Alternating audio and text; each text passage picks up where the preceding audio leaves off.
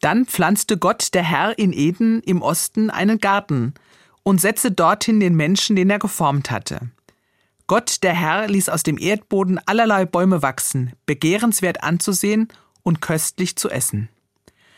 Ich finde diesen Text einfach schön. So unbefangen und menschlich von Gott zu sprechen. Das trauen wir uns heute nicht mehr.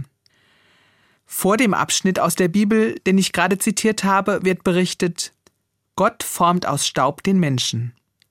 Ich kann mir das in meiner Fantasie gut vorstellen, wie Gott den Staub mit Wasser vermischt, die Form knetet und lange rumprobiert, bis er endlich mit seinem Werk zufrieden ist.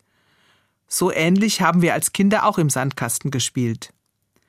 Und ich stelle mir auch vor, wie Gott sich den Garten einrichtet, mit Bäumen, begehrenswert anzusehen und köstlich zu essen.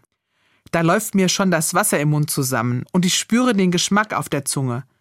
Pfirsiche und Kirschen, Granatäpfel und Birnen, Zwetschgen und Nüsse.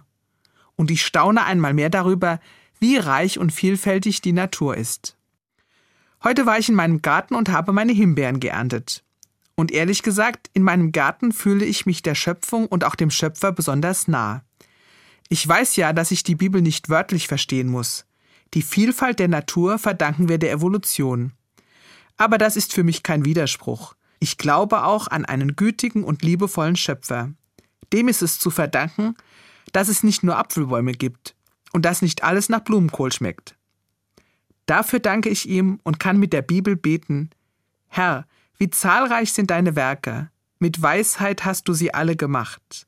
Lobe den Herrn meine Seele, Herr mein Gott, wie groß bist du.